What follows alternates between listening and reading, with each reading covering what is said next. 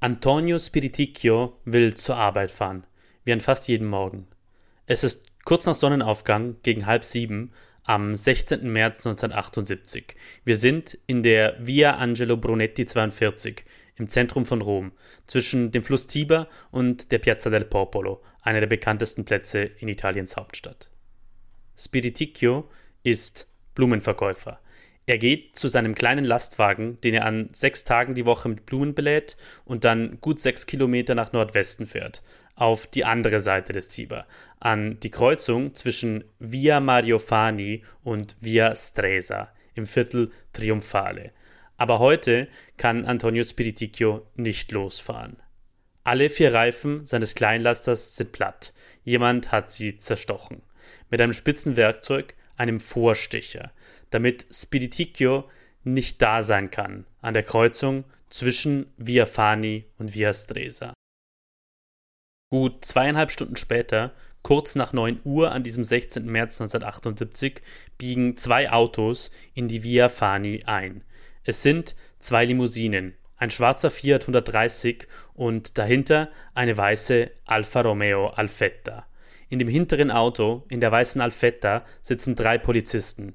Alle drei sind Leibwächter. Sie heißen Raffaele Jozzino, Giulio Rivera und Francesco Zizzi. In dem Auto davor, im schwarzen Fiat 130, sitzen vorne der Fahrer Domenico Ricci und auf dem Beifahrersitz der Chefleibwächter Oreste Leonardi. Sie begleiten den Mann, der auf dem Rücksitz des Fiat 130 sitzt, Aldo Moro. Aldo Moro ist damals im Frühling 1978 der wohl wichtigste Politiker Italiens. Er ist an diesem 16. März 1978 auf dem Weg ins Parlament zu einer Abstimmung, die in die Geschichtsbücher eingehen soll. Die zwei Autos, mit denen Aldo Moro zum Parlament gebracht werden soll, biegen also an diesem Märzmorgen im Jahr 1978 in die Via Fani ein. Dann plötzlich schert ein Auto vor ihnen ein eine weiße kleine Limousine, ein Fiat 128 mit Diplomatenkennzeichen. Ein paar hundert Meter fahren die drei Autos so hintereinander. Dann bremst der vorne eingescherte Fiat plötzlich ab. Die beiden Autos dahinter legen eine Vollbremsung ein. Es ist kurz nach 9 Uhr. Eine gute Dreiviertelstunde später, um 9.58 Uhr, unterbricht der Fernsehsender Rete Uno, der erste Fernsehkanal des öffentlich-rechtlichen Rundfunks RAI, sein Programm.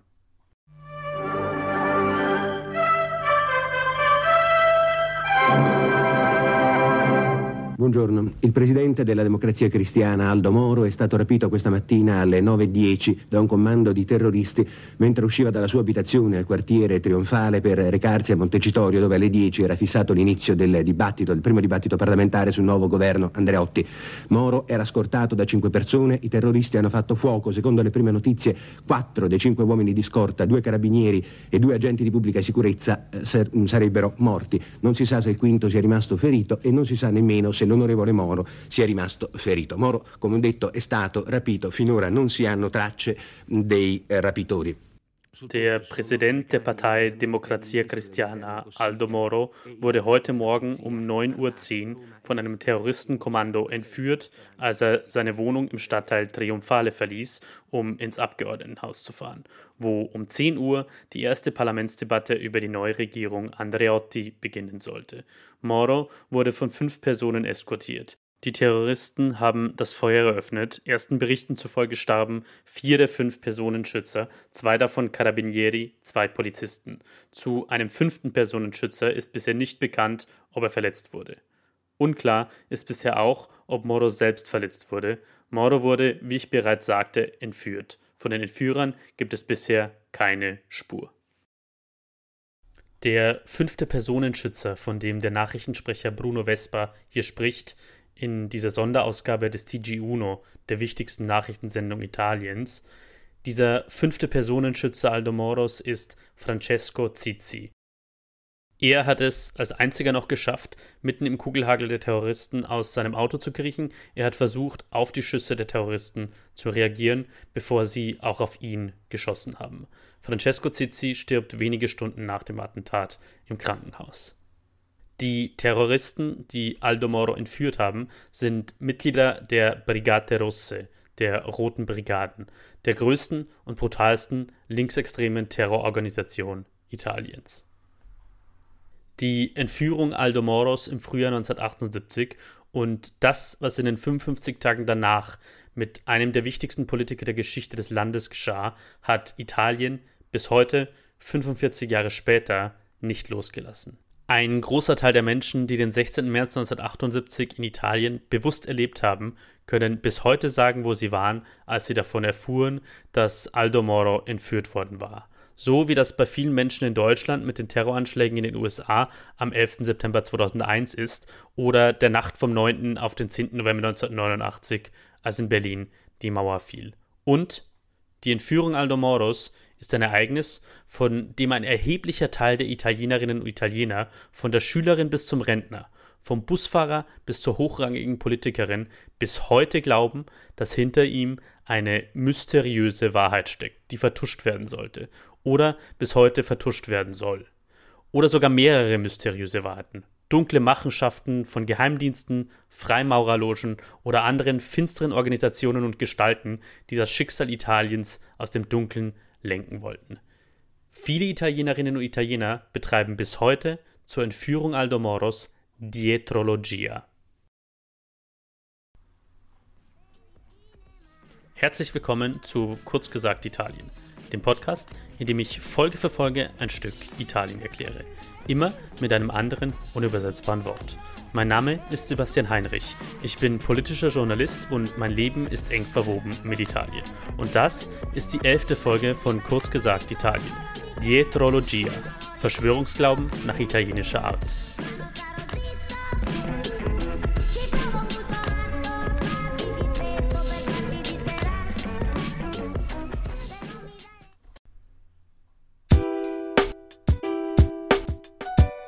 La parola, das Wort. Um zu begreifen, was hinter dem unübersetzbaren Wort Dietrologia steckt, ist ein bestimmter Wörterbucheintrag besonders nützlich. Der in der digitalen Ausgabe des Wörterbuchs von Zanichelli. Zu Dietrologia steht dort Dietrologia, zusammengesetztes Wort aus dietro, dahinter, und logia, Suffix. Ein Suffix, das ist ein angehängter Wortbestandteil mit eigener Bedeutung. Logia, auf Deutsch Logie, steht üblicherweise für Wissenschaften, Fachdisziplinen, Biologie, Philologie, Politologie. Buchstäblich ist die Dietrologia also die Wissenschaft des Dahinter, die Wissenschaft dessen, was dahinter steckt. Die Bedeutung, laut Zanichelli, im Sprachgebrauch der Politik und des Journalismus die Suche nach vermeintlich verborgenen Motiven hinter einem Ereignis. Als Verwendungsbeispiel dazu nennt Sanichelli fare della dietrologia, also Dietrologia betreiben. Dietrologia gibt es auch im Plural, Dietrologiae, also mehrere Theorien, die der Dietrologia folgen. Und abgeleitet von Dietrologia gibt es den Dietrologo, also den Menschen, der Dietrologia betreibt. Die Suche nach dem vermeintlich verborgenen Motiv hinter einem Ereignis. Wer sich in den vergangenen Jahren mit Verschwörungsglauben und Verschwörungserzählungen oder Verschwörungstheorien, je nachdem welches Wort man lieber verwendet, beschäftigt hat, wer sich mit diesem Phänomen beschäftigt hat, der oder dem wird das alles bekannt vorkommen. Zu allen halbwegs aufsehenerregenden Ereignissen der jüngeren Geschichte gibt es Verschwörungserzählungen, die davon handeln, dass die öffentliche Wahrheit nur die Spitze des Eisbergs sei, dass es eine verborgene Wahrheit dahinter gebe, Mächte, die im Dunkeln die Fäden zögen. Zur ersten Mondlang 1969, zu den Terroranschlägen vom 11. September 2001, zur Corona-Pandemie, zum russischen Angriffskrieg auf die Ukraine. Und tatsächlich, im italienischen Sprachgebrauch wird Dietrologie auch immer im Zusammenhang mit Verschwörungsglauben verwendet. Wer in der italienischen Wikipedia nach Dietrologia sucht, wird weitergeleitet zum Eintrag Teoria del Complotto, zu Deutsch Verschwörungstheorie. Verschwörungsglauben ist in vielen Ländern ein mehr oder weniger verbreitetes Phänomen. Was ist das einzigartig Italienische an Dietrologia? Zum einen, Dietrologia bezieht sich fast immer auf Ereignisse in Italien, auch wenn die angeblichen Strippenzieher hinter den Theorien oft im Ausland vermutet werden. Zweitens, Dietrologia erstreckt sich nicht nur auf so aufsehenerregende und schockierende Ereignisse wie die Entführung Aldomoros, sondern auch auf Banalitäten des Alltags. Der leider schon vor gut 20 Jahren früh verstorbene Journalist Werner Reit hat das im Jahr 1991, damals war er Italien-Korrespondent der deutschen Tageszeitung Taz, in einem Artikel schön zusammengefasst. Zitat Anfang. Ein Dietrologe ist ein Mensch, der hinter die Dinge blickt, also ein Italiener. Denn die sind geborene Dietrologen. Nichts, was auf der Welt geschieht, passiert ohne Hintergrund. Vor allem aber, nichts geschieht aus dem Grund, der auf der Hand liegt. Bisogna vedere dietro. Man muss dahinter gucken. Wenn Ministerpräsident Andreotti sagt, er sei müde, glaubt ihm das kein Mensch, selbst wenn er schon schnarcht. Oh nein, warum sagt er das gerade jetzt um zwei Uhr nachts? Und zu wem hat er das gesagt? Wem will er damit welche Botschaft übersenden? Oppositionsführer Occhetto etwa oder seinem Regierungskompagnon und Intimfeind Craxi, dem er damit unruhige Träume wünscht? Fragen über Fragen, die den Dietrologen überfallen. Und nicht nur in der Politik. Die schlichte Bitte, können Sie mir mal den Zuckerhöhe überreichen, vermag wahre Fluten von Reflexionen auszulösen. Warum will er den Zucker gerade von mir? Warum ausgerechnet Zucker? Und warum gerade jetzt, wo ich Käse esse? Immerhin, von der Dietrologie lässt sich's leben. Die Journale zeigen es täglich. Ein Bürgermeister tritt nach 40 Dienstjahren zurück. Das ist kein Grund, an verdiente Pensionsgedanken des Mannes zu glauben. Nein, das kann nur politisch motiviert sein. Oder durch einen Skandal in der Familie. Ein Skifahrer bricht sich beim Fußballspielen den Knöchel. Das kann kein normaler Unfall sein. Wozu spielt er überhaupt Fußball? Und mit wem? Und wer hat da draufgehauen? Sabotage? Eifersucht? Geheimdienst? Zitat Ende. Der dritte unübersetzbar italienische Bestandteil der Dietrologia ist die Zeit, in der dieses Wort zum ersten Mal auftaucht und sich danach verbreitet.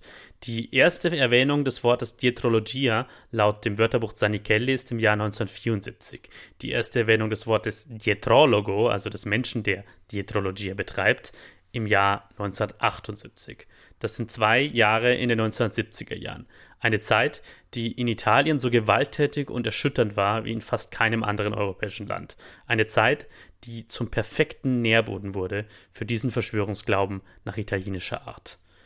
Viertens, die speziell italienische Dietrologia ist wahnsinnig weit verbreitet. Schon im Januar 1982 Vier Jahre nach der Moro-Entführung glaubten einer im italienischen Magazin L'Espresso veröffentlichten Umfrage zufolge nur 10,1 Prozent der Italienerinnen und Italiener, dass der linksextreme Terrorismus aus dem Land selbst kam und 58,2 Prozent, dass er von einer ausländischen Macht kontrolliert wird.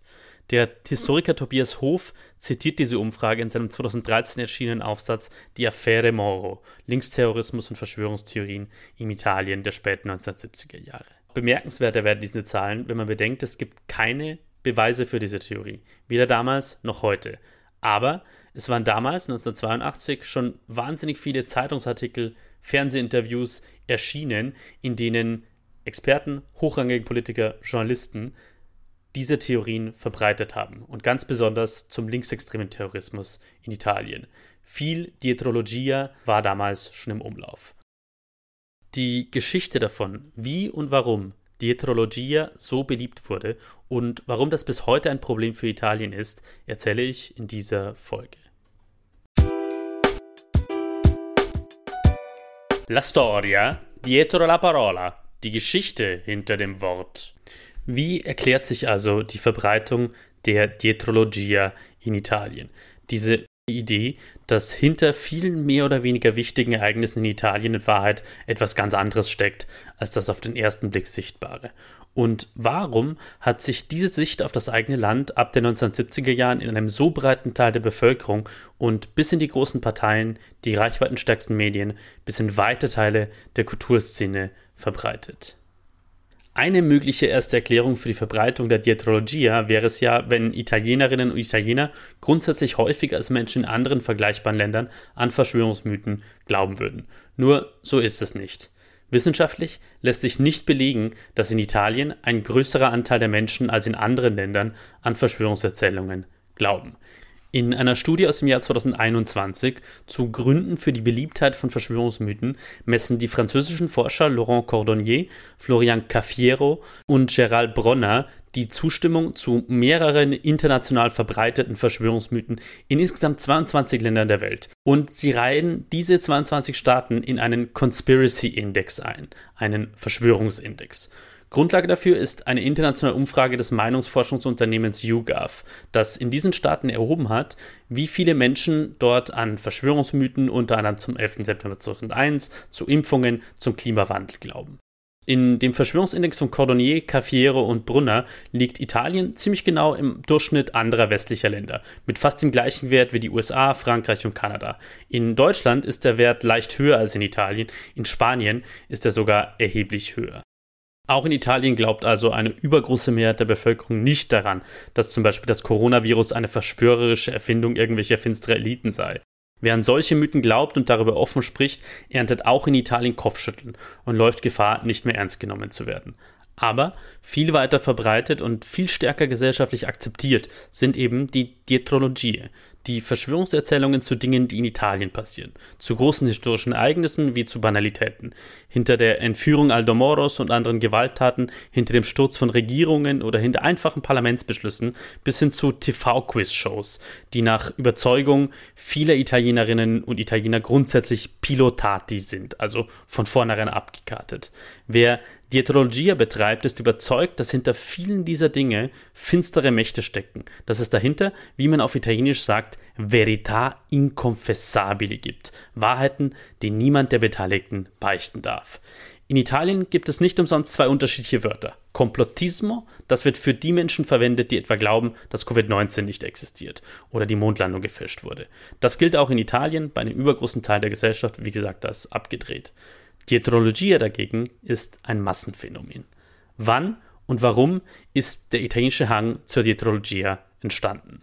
Auf der Suche nach der Antwort auf diese Frage kehren wir zurück ins Italien der 1970er Jahre. Die 1970er Jahre waren in Italien eine hochentzündliche Zeit. Der Boom Economico, der spektakuläre Wirtschaftsaufschwung ab den späten 1950er Jahren, war schon Ende der 60er vorbei. Ende der 1960er Jahre war der Protest von linken Studenten und Arbeitern angeschwollen. Für bessere Arbeitsbedingungen, soziale Gerechtigkeit, aber auf der extremen Linken auch für eine kommunistische Revolution, für eine Diktatur des Proletariats statt liberaler Demokratie und Marktwirtschaft. Und auf der extremen Rechten erreichten faschistische Terroristen ein seit dem Ende der Diktatur Benito Mussolinis und der Gründung der Republik nicht mehr gesehenes Level an Brutalität. Am 12. Dezember 1969 explodierte in der Banca Nazionale dell'Agricoltura, einer Bank an der Piazza Fontana im Zentrum von Mailand, eine Bombe, gelegt von Neofaschisten. 17 Menschen starben, 88 wurden schwer verletzt. Über die Jahre ab dieser Zeit schreibt der Historiker Vladimiro Satta in seinem Buch I nemici della Repubblica, die Feinde der Republik, Zitat Anfang, die Zeit von Ende der 1960er bis in die 1980er Jahre war die gewalttätigste seit der Gründung der italienischen Republik. Das Land wurde von einer dichten Reihe dramatischer Ereignisse unterschiedlicher Art und mit unterschiedlichen ideologisch-politischen Hintergründen erschüttert. Es gab aggressive und zerstörerische Formen gesellschaftlichen Protests. Es kam zu körperlicher Gewalt, zu Anschlägen und gegenseitigen Überfällen zwischen Extremisten, zum bewaffneten Kampf durch Untergrundorganisationen, zu Bombenanschlägen und Putschversuchen. Die Anschläge gingen in die Tausende. Es gab Hunderte von Toten und eine Vielzahl von Verletzten. Zitat Ende. Es waren die Anni di Piombo, die bleiernen Jahre, wie sie heute in Italien genannt werden. Der Name stammt übrigens vom italienischen Titel des westdeutschen Films Eine bleierne Zeit von 1981 von Regisseurin Margarete von Trotta. Zu dieser Welle der politischen Gewalt kamen organisierte Kriminalität, Straßenraub in einem heute kaum mehr vorstellbaren Ausmaß und eine richtig gehende Entführungsindustrie. Am 24. Juli 1977 erschien das deutsche Wochenmagazin Der Spiegel mit einem bis heute in Italien berüchtigten Titelbild, einer schwarzen Pistole auf einem Teller Spaghetti darunter die Zeile Urlaubsland Italien. Die Spiegelausgabe von 1977 mit diesem berüchtigten Cover, das bis heute viele Menschen in Italien als erniedrigend empfinden, habe ich wie alle namentlich genannten Quellen dieses Podcasts in den Shownotes verlinkt.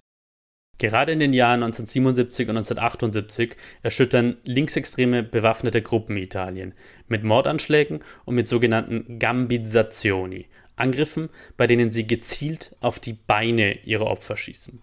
Am 9. März 1978 beginnt in Turin der Prozess gegen die erste Generation der Brigate Rosse, der Roten Brigaden, der wie gesagt brutalsten linksextremen Terrororganisation Italiens. Es ist der dritte Anlauf für den Prozess. Zweimal musste er schon verlegt werden, weil erst ein leitender Staatsanwalt und dann einer der Pflichtverteidiger der mutmaßlichen Terroristen von Linksextremen ermordet worden war.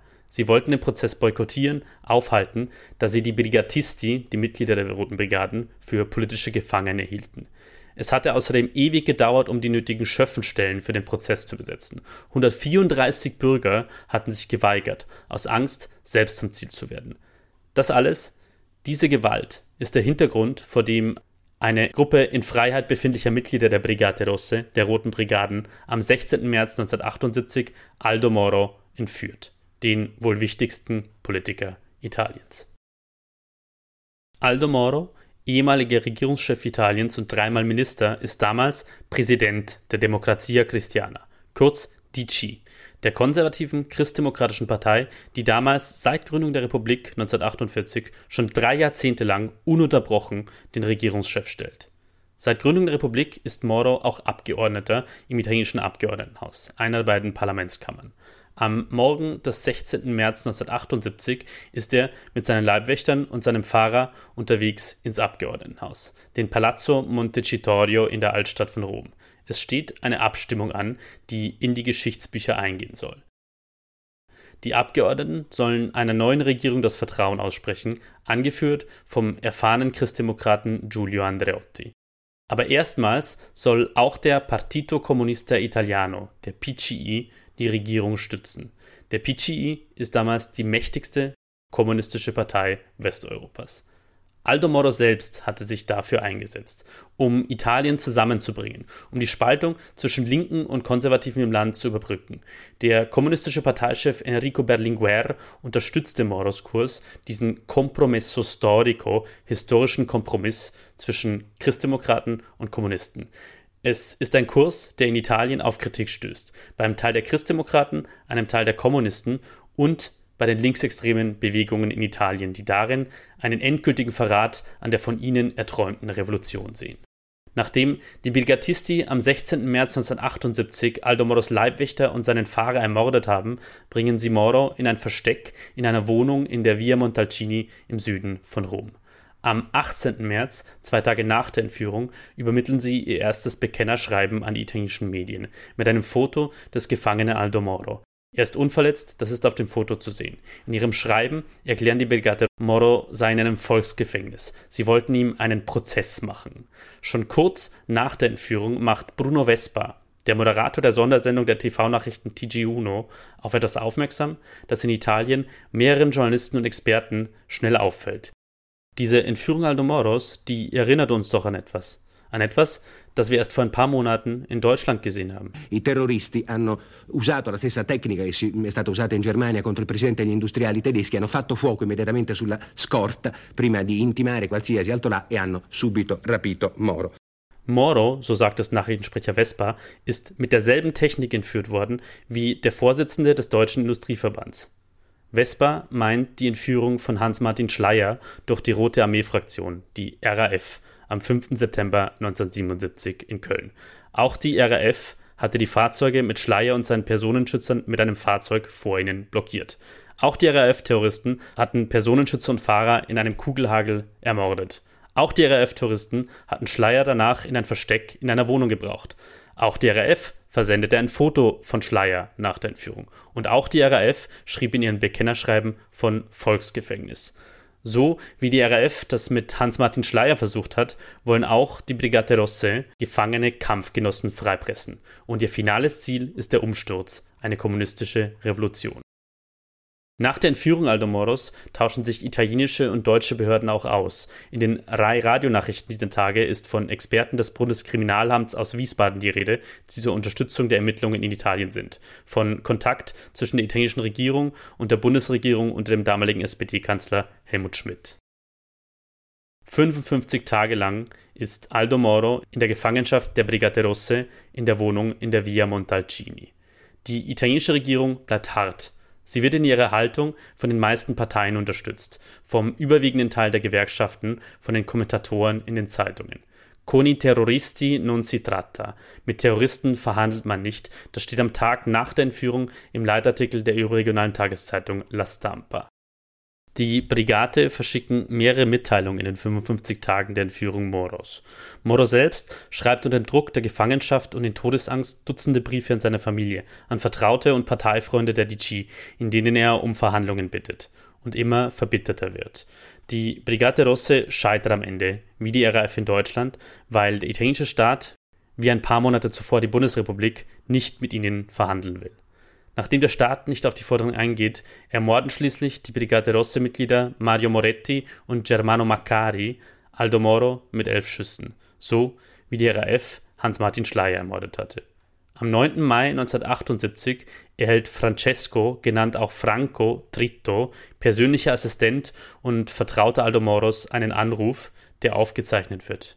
Der Anrufer ist der Brigate Rosse-Terrorist Valerio Morucci, er gibt sich als Dottor Nicolai aus. È il professor Franco Dritta? E chi parla? È il dottor Nicolai. Chi Nicolai? È lei professor Franco Dritta? Sì, ma io voglio sapere chi parla. Brigata Rossa. Oh, va bene. Ha capito? Sì. Adempiamo le ultime volontà del del Presidente comunicando alla famiglia dove potrà trovare il corpo dell'onorevole Aldo Moro. Dovrei fare? Mi sente? No, se può ripetere per Non posso ripetere, guardi. Allora, lei deve comunicare alla famiglia sì. che troveranno il corpo dell'onorevole Aldo Moro sì. in via Caetani. Via? Caetani. Lì c'è una Renault 4 rossa. I primi numeri di targa sono N5. Devo telefonare io? No, dovrebbe andare personalmente. E non posso. Non può? Dovrebbe per forza. Cortesia, no. Mi dispiace, ma... Cioè, se lei telefona, non... Eh, verrebbe meno eh, l'adempimento delle richieste eh, che c'era, ce l'ha fatto espressamente il Presidente. Parli con mio padre, la prego. Va bene. Pronto? Pronto? Che dice? Guardi, eh, lei dovrebbe andare in, eh, dalla famiglia dell'onorevole Moro, oppure mandare il suo figlio, comunque telefonare. Sì? Basta che lo facciano, il messaggio ce l'ha già suo figlio. E non posso andare io? Certamente. Perché lo faccia eh, con urgenza, sì? perché mh, le volontà, l'ultima volontà dell'onorevole è questa, cioè di comunicare alla famiglia perché la famiglia doveva eh, riavere eh, il suo corpo. Die Leiche Aldomoros wird kurz darauf gegen 13 Uhr am 9. Mai 1978 dort gefunden, wo Terrorist Morucci das am Telefon angekündigt hat. Im Kofferraum eines roten Renault 4 in der Via Caetani im Zentrum von Rom, nur wenige Meter von den Parteizentralen der Christdemokraten und der Kommunisten entfernt. Das sind, kurz zusammengefasst, die historischen Fakten zur Entführung und Ermordung Aldomoros. Aber wer Dietrologie betreibt, gibt sich damit natürlich bei Weitem nicht zufrieden. In den Jahren und Jahrzehnten nach der Moro-Entführung wird eine schwer fassbare Anzahl an Verschwörungserzählungen über diesen Fall verbreitet. Historiker Tobias Hof schreibt in seinem Aufsatz Die Affäre Moro, Linksterrorismus und Verschwörungstheorien im Italien der späten 1970er Jahre Zitat Anfang. Im Mittelpunkt vieler dieser Theorien stand und steht immer noch der Glaube, dass die Roten Brigaden von einer ausländischen Macht kontrolliert wurden. Die Liste der angeblichen Drahtzieher liest sich wie ein Who is Who von Geheimdiensten, Staaten und geheimen Organisationen, von der amerikanischen CIA bis zum deutschen Bundesnachrichtendienst BND, vom sowjetischen KGB bis zum israelischen Mossad, vom amerikanischen Außenministerium bis zur NATO-Geheimorganisation Gladio, von einem internationalen Netzwerk aus Freimaurerlogen bis zur Sprachschule Hyperion in Paris, von der tschechoslowakischen bis zur britischen Regierung. Die Zentralen des italienischen Terrorismus waren diesen unterschiedlichen Theorien zufolge überall, nur nicht in Italien. Zitat Ende. Diese Verschwörungserzählungen verbreiten nicht irgendwelche exzentrischen Außenseiter in Flugblättern oder illegalen Radiosendern, sondern renommierte Journalisten in den wichtigsten Zeitungen des Landes und hochrangige Politiker im Parlament und in Interviews.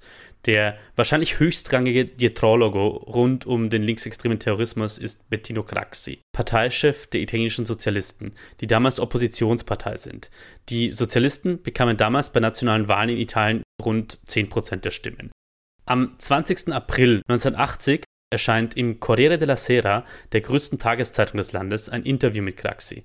Darin spricht er zum ersten Mal über jemanden, den er Grande Vecchio nennt, einen großen alten Mann, der aus seiner Sicht hinter den Brigate Rosse zu vermuten sei, die Aldo Moro ermordet hatten, und allgemein hinter dem linksextremen Terrorismus in Italien. Es ist eine Theorie, die in den Jahren und Jahrzehnten danach enorm populär bleibt. Journalisten schreiben darüber Zeitungsartikel, Politiker in den Untersuchungsausschüssen zum Terrorismus der bleiernen Jahre in Italien bohren dazu nach. Alessandro Parodi, Redakteur beim Nachrichtenportal Il Post, hat die Geschichte dieser besonders populären Verschwörungserzählung zum Fall Moro in einer akribisch recherchierten und hörenswerten Podcast-Miniserie erzählt, die Il Grande Vecchio heißt. Anfang Mai ist sie erschienen und hat es bis in die Spitzenringe der italienischen Podcast-Charts bei Apple und Spotify geschafft. Die Dietrologia zum Fall Aldo Moro ist bis heute in der Mitte der italienischen Gesellschaft verankert. Man sieht das zum Beispiel an einem Podcast, der im Mai 2023 zum 45. Jahrestag der Ermordung Moros vom öffentlich-rechtlichen Rundfunk RAI veröffentlicht worden ist. Moro l'ultima battaglia heißt er, Moro die letzte Schlacht. In der Podcast-Beschreibung steht unter anderem, es gehe darin um verstörende Vermutungen dazu, warum Moro sterben musste. Und in einer Episodenbeschreibung, die Geheimloge P2 war gegen Moros Vereinbarung mit den Kommunisten. War sein Schicksal schon besiegelt? Auf die Geheimloge P2 auf Italienisch P2 werde ich später noch kurz eingehen. Der Autor dieses Rai-Podcasts, Pietro Badaloni, begründet seine Zweifel an der offiziellen Wahrheit wie viele andere in Italien damit, dass der italienische Staat damals im Frühjahr 1978 hart gegenüber den Terroristen geblieben ist und nicht mit ihnen verhandelt hat, obwohl Moro selbst und seine Familie das ja gefordert hatten. Dabei war diese Härte in den 1970er Jahren überhaupt keine Seltenheit. Deutschland war hart geblieben gegenüber der RAF, obwohl Hans-Martin Schleyers Sohn sogar vor das Bundesverfassungsgericht zog, um eine Verhandlung zu erreichen. Israel blieb hart gegenüber Attentätern, die israelische Staatsbürger mit dem Tod bedrohten. Francesco Cossiga, italienischer Innenminister während der Erführung Moros, sagte später in einem Untersuchungsausschuss aus, wenn er auch nur angedeutet hätte damals, dass der Staat eventuell verhandlungsbereit sein könnte, hätten die Terroristen und die gesamte Öffentlichkeit Italiens das sofort als Erpressbarkeit des Staates interpretiert. Auch weil damals, so sagt Cossiga, zu befürchten gewesen sei, dass es bei Polizei und Carabinieri, deren Kollegen die Brigate Rossi gerade niedergemetzelt hatten, zu einer internen Rebellion hätte führen können, wenn der Staat verhandelt hätte. Vor Gericht und in den parlamentarischen Untersuchungsausschüssen zur Ermordung Aldo Moros hat kein einziges damaliges Mitglied der italienischen Regierung von verborgenen Einflüssen im Fall Moro gesprochen. Auch die später verhafteten Terroristen der Brigate Rosse selbst haben in den Prozessen gegen sie immer deutlich gemacht, dass sie aus eigener Initiative gehandelt haben. Die einfachste, auf der Hand liegende Version der Geschichte zum Fall Aldo Moro will in den Medien und in der Politik in Italien nur ein vergleichsweise kleiner Teil der Menschen sehen dass Aldo Moro von Linksextremen ermordet wurde, die das System stürzen wollten, dass der Staat hart blieb, weil er sich nicht erpressen lassen wollte, dass die Linksextremen aus Wut darüber Aldo Moro ermordeten. Dabei ist das die Version, die der Historiker Vladimiro Satta, der selbst an der parlamentarischen Aufarbeitung des Falls mitgearbeitet hat und sich tief in die Akten eingearbeitet hat, in seinem Buch Inemici della Repubblica als belegt ansieht. Und am Ende hat der italienische Staat, hat die italienische Demokratie ja gewonnen. Der Historiker Vladimiro Satta schreibt in seinem Buch Inimici della Repubblica als Bilanz zu den bleiernen Jahren zwischen Ende der 1960er und den 1980er Jahren. Zitat Anfang. Alle Feinde der Demokratie sind gescheitert. Die Institutionen der Republik haben gewonnen, und zwar im Großen und Ganzen ziemlich gut. Insbesondere politisch haben sie gewonnen. Die antidemokratischen Kräfte zerfielen. Nach den 1980er Jahren traten sie nie wieder mit der gleichen Konsequenz auf wie in den sogenannten bleiernen Jahren. Dass sie verschwunden sind, beweist, dass diese Phänomene nicht das Ergebnis von Komplotten waren, die in geheimnisvollen italienischen oder internationalen Machtzentren ausgebrütet wurden, die alles beherrschen und sich ewig aufrechterhalten, sondern dass es sich um Strömungen handelte, die in unserer Gesellschaft und in unserer politischen Kultur oder Unkultur zu einem bestimmten Zeitpunkt entstanden sind und die dann glücklicherweise ein Ende gefunden haben. Der Terrorismus hat unbeabsichtigt zur Stärkung und Befriedung der italienischen Demokratie beigetragen. Zitat Ende. Es gäbe heute viele Probleme für die italienische Demokratie, schreibt Zatta später. Aber der Terrorismus zählt glücklicherweise nicht mehr dazu. Wie erklärt sich trotz dieser Faktenlage, dass die Dietrologia zum Fall Moro bis heute so beliebt und so stark verankert ist? Ich habe das Alessandro Parodi gefragt, der für den Podcast Il Grande Vecchio diesen Verschwörungserzählungen auf den Grund gegangen ist. Il rapimento Moro è stato certamente il momento più importante del cosiddetto attacco al cuore dello Stato che le Brigate Rosse portarono alla fine degli anni 70. Die Entführung Aldomoros war sicherlich der Höhepunkt des sogenannten Angriffs auf das Herz des Staates, den die Roten Brigaden in den späten 1970er Jahren durchführten. Die Entführungsaktion in der Via Fani war äußerst gewalttätig und spektakulär, aber vor allem war einer der wichtigsten Männer der italienischen Politik jener Jahre von ihr betroffen. Es war ein gewaltiges und gewisserweise maßloses Ereignis im Vergleich zu anderen Aktionen der Roten Brigaden. Per un lungo tempo poi non si seppe molto su come era successo quello che era successo. E Lange Zeit wusste man auch nicht viel darüber, wie es zu der Entführung gekommen war, was passiert war, und das führte natürlich zu einer ganzen Reihe anderer verworrener Erklärungen. Poi c'è una ragione più legata alla struttura organizzativa delle Brigate Rosse e alla cosiddetta compartimentazione, dann gibt es einen Grund, der eher mit der Organisationsstruktur der Roten Brigaden, der sogenannten Compartimentazione, zusammenhängt, der kleinteiligen Gliederung der Organisation. Nur wenige wussten, wo Moro versteckt war, wer ihn verhört hatte, wie er in das Versteck in die Via Montalcini gekommen war, wo er gefangen gehalten wurde. Und selbst diese wenigen wussten zum Beispiel nicht, wo sich das Exekutivkomitee der Roten Brigaden in den Tagen der Entführung traf. Nur Mario Moretti wusste und weiß das alles, aber wir wissen natürlich nur, was er erzählen wollte.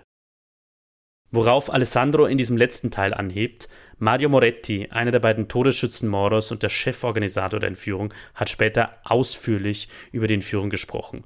1981 wurde Moretti verhaftet. Er sagte vor Gericht aus, sogar in Fernsehinterviews sprach er über seine Rolle bei der Moro-Entführung und in den Roten Brigaden. Einen weiteren, ganz banalen Grund dafür, warum die Dietrologia rund um den Fall Moro so blüht, nennt Historiker Vladimiro Satta am Anfang seines Buchs Inimici della Repubblica. In keinem anderen europäischen Land, mit Ausnahme ethnisch-religiös-separatistischen Terrorismus wie in Baskenland oder in Nordirland, war der Terrorismus in den 1970er Jahren so blutig wie in Italien. Italien hielt einen traurigen Rekord, wie Satta schreibt. Dazu kommt ein anderes Problem, das die italienische Gesellschaft bis heute prägt. In Italien ist seit Jahrzehnten das Misstrauen gegen weite Teile des Staats, gegen Regierung, Parlament, aber auch die Justiz erheblich größer als in anderen europäischen Demokratien. Ich habe über dieses Phänomen, über dieses Problem in Folge 4 dieses Podcasts, Magna Magna, das italienische Misstrauen gegen die Politik, ausführlich gesprochen und auch darüber gesprochen, was gegen dieses Misstrauen helfen könnte. Auch dieses Misstrauen ist ein Teil der Erklärung für die Verbreitung von Dietrologia in Italien. In einem lesenswerten Artikel für das Nachrichtenportal Il Post mit dem selbsterklärenden Titel Tutti falsi misteri del caso Moro, alle angeblichen Geheimnisse rund um den Fall Moro, schreibt Journalist Davide Maria De Luca im Mai 2018, 40 Jahre nach Moros Ermordung, Zitat Anfang, dieses Misstrauen scheint nicht nur den Staat zu betreffen. Italien und die Italiener selbst werden nicht ernst genommen. Nur so lassen sich die zahlreichen Theorien erklären, die den italienischen Staat außen vor lassen und den Terroristen finstere ausländische Auftraggeber, sowjetische Superkiller oder die Hilfe des internationalen Terrorismus zuschreiben. Schon in den ersten Tagen der Entführung Moros war diese Haltung offensichtlich. So schrieb der Journalist Alberto Roncai am 18. März, also zwei Tage nach der Entführung, die rücksichtslose Effizienz der Terroristen ist also angeblich ein Beweis dafür, dass eine ausländische Hand dahinter steckt. Sie sind effizient, also sind es Ausländer oder sie werden von Ausländern gelenkt. Soweit ist es mit der öffentlichen Entfremdung also schon gekommen. Zitat Ende. Der Terrorist und Cheforganisator Mario Moretti selbst nannte dann nach seiner Verhaftung einen weiteren Grund für die Dietrologia rund um die Roten Brigaden und um die Entführung Aldo Moros. Journalist Davide Maria De Luca zitiert ein Interview mit Starjournalist Giorgio Bocca, in dem Moretti, gelernter Telefontechniker, nach seiner Verhaftung sagte, Zitat Anfang. Das offizielle Italien hat sich nie damit abgefunden, dass es eine dreckige Handvoll Arbeiter geschafft hat, die ganze Entführung Aldo Moros zu planen und auszuführen. Zitat Ende. Diesen Klassismus, diese gerade in den 1970er Jahren besonders verbreitete Arroganz italienischer Eliten, akademischer Eliten, vor allem gegenüber Menschen aus niedrigeren Schichten, nennt auch Journalist Alessandro Parodi in seinem Podcast Il Grande Vecchio als eine Erklärung für die vielen Dietrologie zum italienischen Linksterrorismus. Die Überzeugung vieler sei bis heute, wenn einfache Arbeiter es hinbekommen, den wichtigsten Politiker des Landes zu entführen, wochenlang versteckt zu halten und dann zu ermorden, dann müssen dahinter einfach Menschen aus ganz anderen Kreisen stecken. Der Historiker Tobias Hof nennt in seinem Aufsatz zum Fall Moro dann noch einen Grund, warum die Dietrologia im Fall Moro so starke Verbreitung gefunden hat. Es gab einfach, schreibt Hof, mehrere Kreise von Menschen, die ein Interesse daran hatten, diese Verschwörungserzählungen zu glauben und diese Verschwörungserzählungen zu verbreiten. Hof nennt mehrere unterschiedliche Personenkreise. Zum Beispiel das ist wohl die tragischste Geschichte, die hinterbliebenen Moros, seine Verwandten und engen Freunde. Sie konnten durch diese Erzählungen, schreibt Hof, eine einfache Erklärung dafür finden, warum ihr Papa, Ehemann, Freund Aldo Moro sterben musste. Weil ausländische Mächte das wollten, um die Annäherung an die Kommunisten zu verhindern. Dann hatten die linksextremen Bewegungen, aus deren Mitte die Roten Brigaden entstanden waren, ein Interesse an den Verschwörungserzählungen.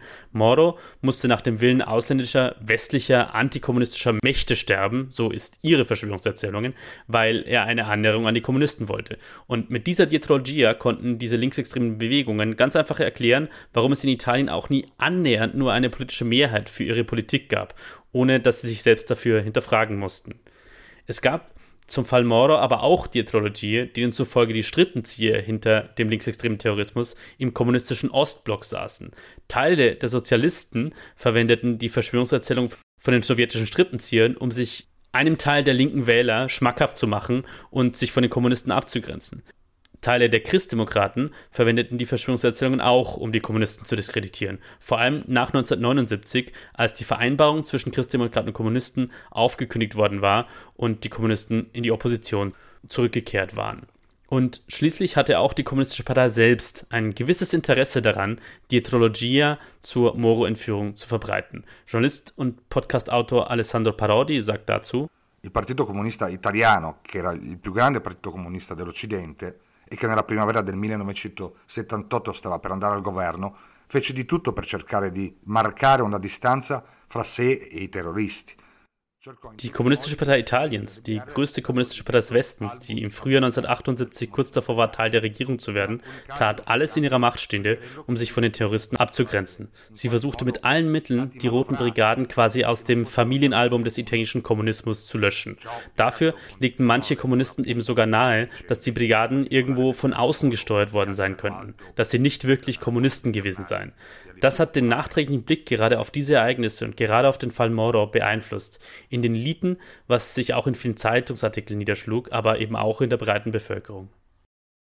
Für all diese politischen Akteure war die Dietrologie also ein bequemer Ausweg, um unangenehmere Fragen zu vermeiden. Dieses Muster, Dietrologie zu benutzen zum eigenen politischen Vorteil, sieht man in der italienischen Politik bis heute. Und damit sind wir von den 1970er Jahren vom Fall Aldo Moro fünf Jahrzehnte später gelandet und bei der Rolle, die Dietrologia bis heute in Italien spielt. Zum Beispiel für Silvio Berlusconi, den Mann, der so lange wie kein anderer im demokratischen Italien Regierungschef war. 2011 stürzte die letzte Regierung unter Führung Berlusconis. Italien stand damals am Rand der Zahlungsunfähigkeit. Die Zinsen, die das Land an den Finanzmärkten für frisches Geld zahlen musste, waren enorm hoch.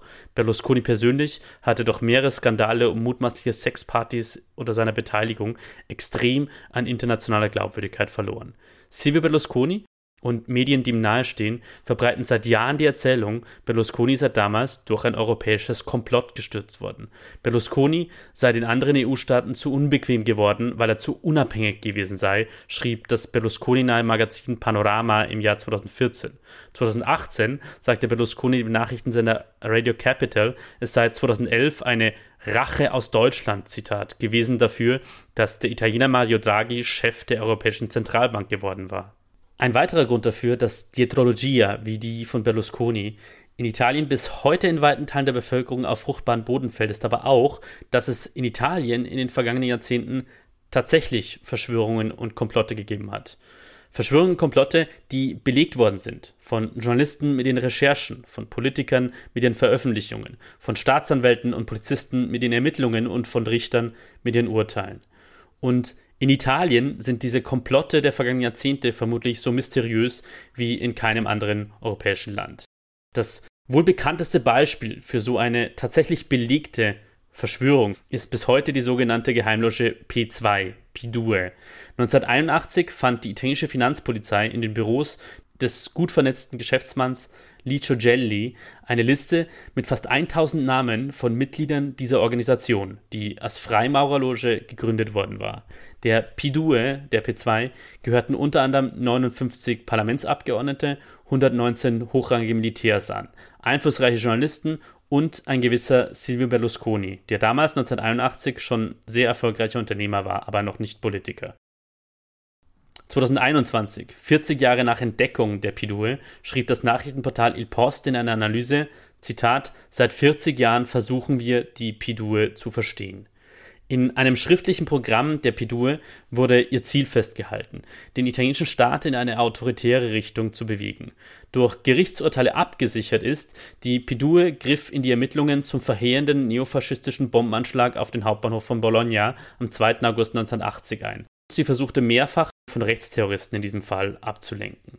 Ansonsten ist noch vieles unklar zur Pidue, zur P2 Geheimloge. Auch wie viel Einfluss sie dann tatsächlich hatte. Historiker Vladimir Satta hält die Rolle der Geheimloge in vielen Artikeln und Veröffentlichungen, die dazu geschrieben worden sind, für übertrieben. Aber wie gesagt, viele Fragen dazu sind bis heute offen. Wo also verläuft die Grenze zwischen seriöser Recherche, zwischen seriösen Ermittlungen und Dietrologia? Ich habe über diese Frage mit Roberto Paura gesprochen. Roberto Paura ist Zukunftsforscher, er ist Leiter des Italian Institute for the Future und er ist Präsident der Regionalgruppe in der süditalienischen Region Kampanien für den Verein CICAP, den der in Italien enorm beliebte Wissenschaftsjournalist Piero Angela im Jahr 1988 mitbegründet hat, um über angebliche paranormale Phänomene, über Astrologie und sonstige Pseudowissenschaften aufzuklären. Und Roberto Paura beschäftigt sich für CICAP mit Verschwörungserzählungen und mit ihrer unübersetzbaren italienischen Variante der Dietrologia. Roberto Paura sagt mir, zur Grenze zwischen seriöser Recherche und Dietrologia un problema, forse il vero problema della dietrologia in Italia è la sua capacità di eh, influenzare l'inchiesta giornalistica e l'inchiesta giudiziaria. Das eigentliche Problem der Dietrologie in Italien ist vielleicht ihr Einfluss auf journalistische Recherchen und gerichtliche Untersuchungen. Die Verfolgung von Dietrologia hat fast immer in Sackgassen geführt. Dass viele Ereignisse in italienischen Geschichte bis heute im Dunkeln bleiben, liegt daran, dass man versucht, nach Hinweisen zu suchen, um Theorien zu stützen, für die es bis heute keine Belege gibt. Und das hat es den zeitgenössischen Historikern sehr schwer gemacht, bestimmte Ereignisse im Detail zu rekonstruieren. Erst in den letzten Jahren haben einige sehr fähige Historiker auf der Grundlage neuester Dokumente damit begonnen, die komplexen Ereignisse der Jahre des Kalten Krieges in Italien aufzudecken. Dabei haben sie auf Dietrologie verzichtet und gezeigt, dass es möglich ist, auch Ereignisse mit tatsächlichen Verschwörungen, wie um die Geheimloge P2 oder die Rolle der Geheimdienste, zu erklären, zu untersuchen eh, anche ricostruendo le vicende, i complotti che certamente ci furono dei servizi segreti, della P2. Roberto Paura sagt also, die Zeit, die Energie und die Aufmerksamkeit, die heute noch immer in Dietrologia fließt, wäre viel besser investiert in seriöse Recherche. Dietrologia, das ist die Botschaft von Roberto Paura, richtet ziemlich viel Schaden an in der italienischen Gesellschaft. Wie lässt sich aber erreichen, dass dieser Schaden abnimmt, dass Dietrologia weniger Raum bekommt? Alessandro Parodi, Host des Podcasts Il Grande Vecchio, hätte da ein paar Ideen. Genauer gesagt, 3. Intanto sarebbe opera meritoria iniziare ad evitare di alimentare queste dietrologie, come spesso molti esponenti anche delle istituzioni, ahimè, fanno. Erstens wäre es verdienstvoll, die Dietrologie nicht auch noch zu befeuern, wie es leider selbst Vertreter der Institutionen oft tun. Die zweite Vorkehrung besteht darin, sich nicht automatisch schlauer zu fühlen, nur weil man einer anderen als der offiziellen Wahrheit folgt. Diese angebliche Unangepasstheit ist in Wahrheit eine Art Konformismus.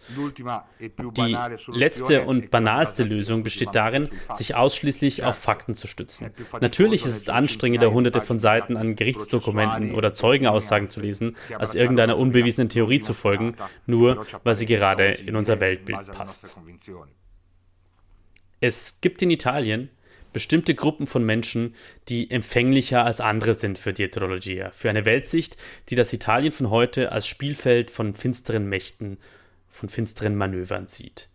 Die italienischen Forscher Moreno Mancosu, Salvatore Vassallo und Cristiano Vezzoni haben 2017 für einen Aufsatz Belege dafür gefunden, dass drei Gruppen überdurchschnittlich stark von Verschwörungserzählungen angezogen werden in Italien.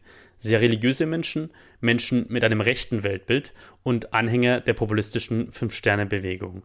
Im Jahr 2022 haben Marco Salvatia und weitere Forscher außerdem belegen können, dass rechtsautoritäre Einstellungen Verschwörungsglauben wahrscheinlicher machen. Und in den Parteien, die bei diesen Wählergruppen, gerade bei rechtsautoritären, rechtsnationalen und bei Menschen mit populistischen Einstellungen, besonders beliebt sind, ist die Dietrologia auch heutzutage stark vertreten. Ministerpräsidentin Giorgia Meloni von der ultrarechten Partei Fratelli d'Italia und ihr Vize, der Chef der rechtsnationalen Lega Matteo Salvini. Sie beide haben in den vergangenen Jahren immer wieder vor allem eine bei Rechtsextremen beliebte Verschwörungserzählung verbreitet, die von dem angeblich von einer dunklen globalen Elite geplanten Bevölkerungsaustausch, von der Sostitutione Ethnica, wie es auf Italienisch heißt, durch die angeblich die weiße Bevölkerung Europas und Nordamerikas gezielt und geplant durch nicht weiße Menschen ausgetauscht werden soll. Die Website Pagella Politica hat diese Äußerungen Melonis und Salvinis gesammelt. Diese Verschwörungserzählung, das ist wichtig, ist ein durch nichts belegbarer rassistischer Mythos. Eine Erzählung, die mehrere Rechtstheoristen in den vergangenen Jahren auch benutzt haben, um Mordanschläge zu rechtfertigen. Aber auch die ganz unübersetzbar italienische Dietrologia blüht weiter in Italien. Zum Beispiel bei der Kampagne, die der italienische Landwirtschaftsminister Francesco Lollobrigida mit Unterstützung des Bauernverbandes Coldiretti gegen Laborfleisch fährt also Fleisch, das aus im Labor herangezüchteten Gewebe besteht und für das keine Nutztiere getötet werden müssen. Minister Lollobrigida will Laborfleisch in Italien verbieten lassen. Coldiretti-Chef Ettore Prandini wurde im November 2022 von der Nachrichtenagentur ANSA mit zustimmenden Worten für den Minister zitiert Brandini sagt unter anderem laut ANSA, hinter dem Laborfall stecke, Zitat, eine präzise Strategie der Großkonzerne, um, Zitat, die natürlichen traditionellen Essgewohnheiten der Menschen mit, Zitat, Frankensteinfleisch zu verändern. Das ist schon fast lehrbuchhafte Dietrologia. Finstere Mächte, die ein mächtiger Bauernlobbyist sogar im banalsten Bereich des Alltagslebens vermutet. Der Schon erwähnte Journalist Davide Maria De Luca hat in einem Text für die Zeitung Domani im Jahr 2021 ein paar Zeilen geschrieben, die ganz gut dazu passen, dass die Dietrologia so lebendig bleibt in Italien, auch fast 50 Jahre nach ihrem ersten Auftauchen. Zitat Anfang. Seit den 1970er Jahren scheint sich Italien nicht sehr verändert zu haben. Es ist nach wie vor ein zynisches Land, das wenig Vertrauen in sich selbst und in diejenigen hat, die es führen. Ein Land, das stets bereit ist, überall Verschwörungen, Machenschaften und Dietrologia zu sehen, auf der rechten wie auf der linken Seite des politischen Spektrums. Wir glauben auch heute immer noch lieber, dass unser Land hoffnungslos korrupt ist in den Händen von Mafia, Freimaurern oder Geheimdiensten, anstatt die nüchterne Realität zu akzeptieren, in der wir leben. Der Gedanke, dass diejenigen, die uns führen, Marionetten dunkler Mächte sind, beruhigt uns am Ende doch. Der Gedanke, dass diese Menschen vielleicht nur dumm sind oder noch einfacher, einfach menschlich, dieser Gedanke jagt uns eine Höllenangst ein. Zitat Ende.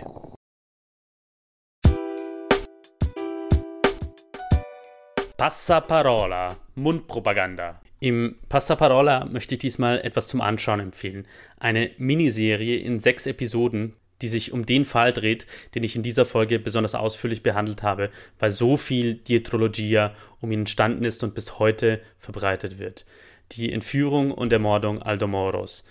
Die Miniserie heißt Und draußen die Nacht, auf Italienisch Esterno Notte. Sie ist noch bis 12. Juli 2023 auf Arte zu sehen. Es ist eine Miniserie in sechs Episoden von Regisseur Marco Bellocchio. Marco Bellocchio hat sich schon mehrfach mit dem Fall Moro beschäftigt. Schon 2003 ist ein Film von ihm erschienen mit dem Titel Buongiorno Notte, in dem es um den Fall Aldo Moro geht.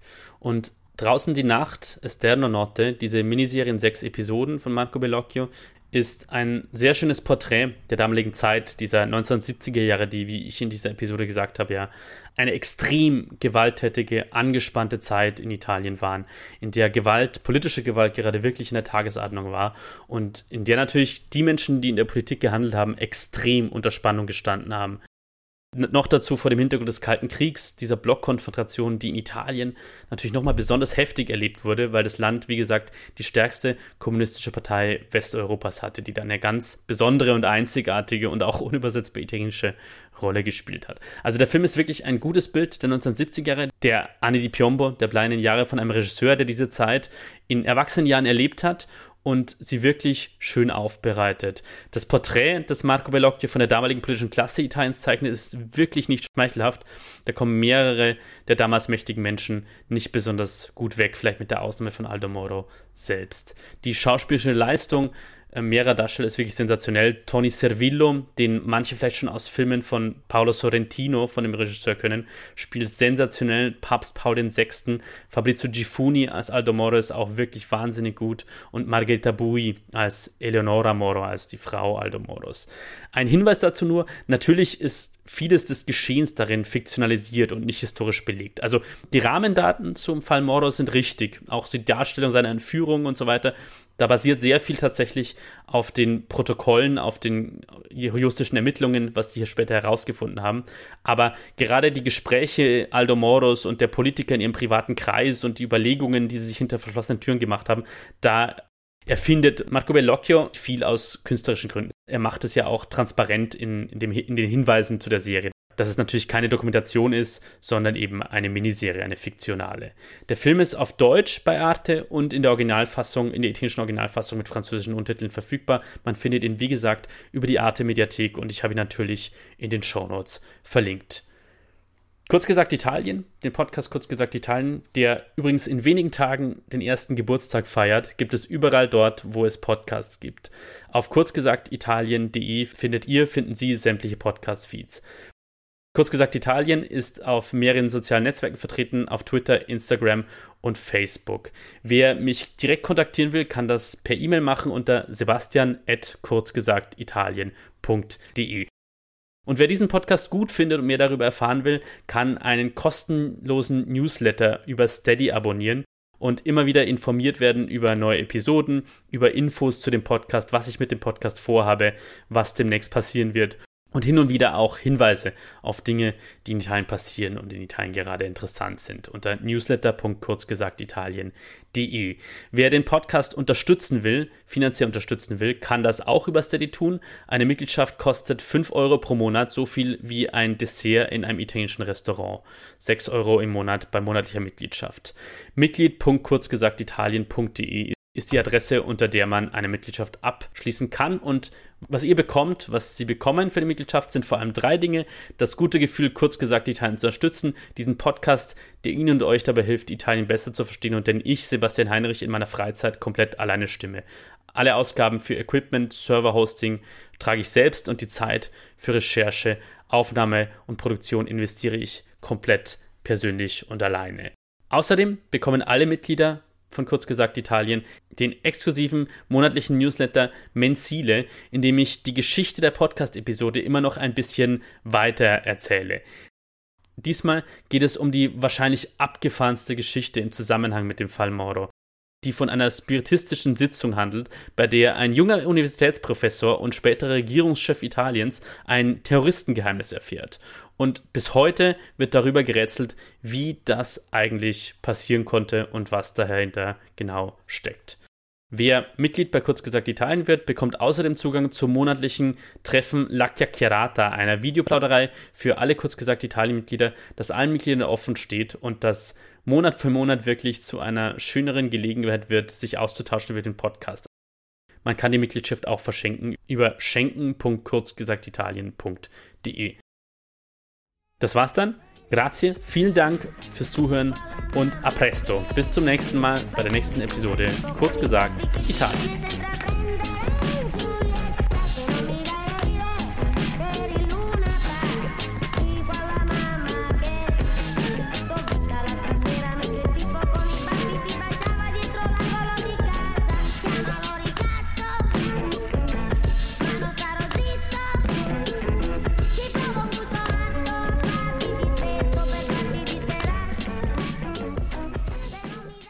Das war eine Folge von Kurz gesagt Italien. Idee, Recherche und Produktion von Kurz gesagt Italien sind von mir, Sebastian Heinrich. Auf Twitter bin ich zu finden unter Bastiano Enrico. Die Titelmelodie ist der Track Italian Singing Hip Hop von Kalla mit einer Creative Commons Lizenz. Die Zwischenmelodien sind von Dominic Ward ebenfalls mit einer Creative Commons Lizenz. Die Originaldateien zu allen in dieser Folge verwendeten Audioquellen sind in den Show Notes verlinkt.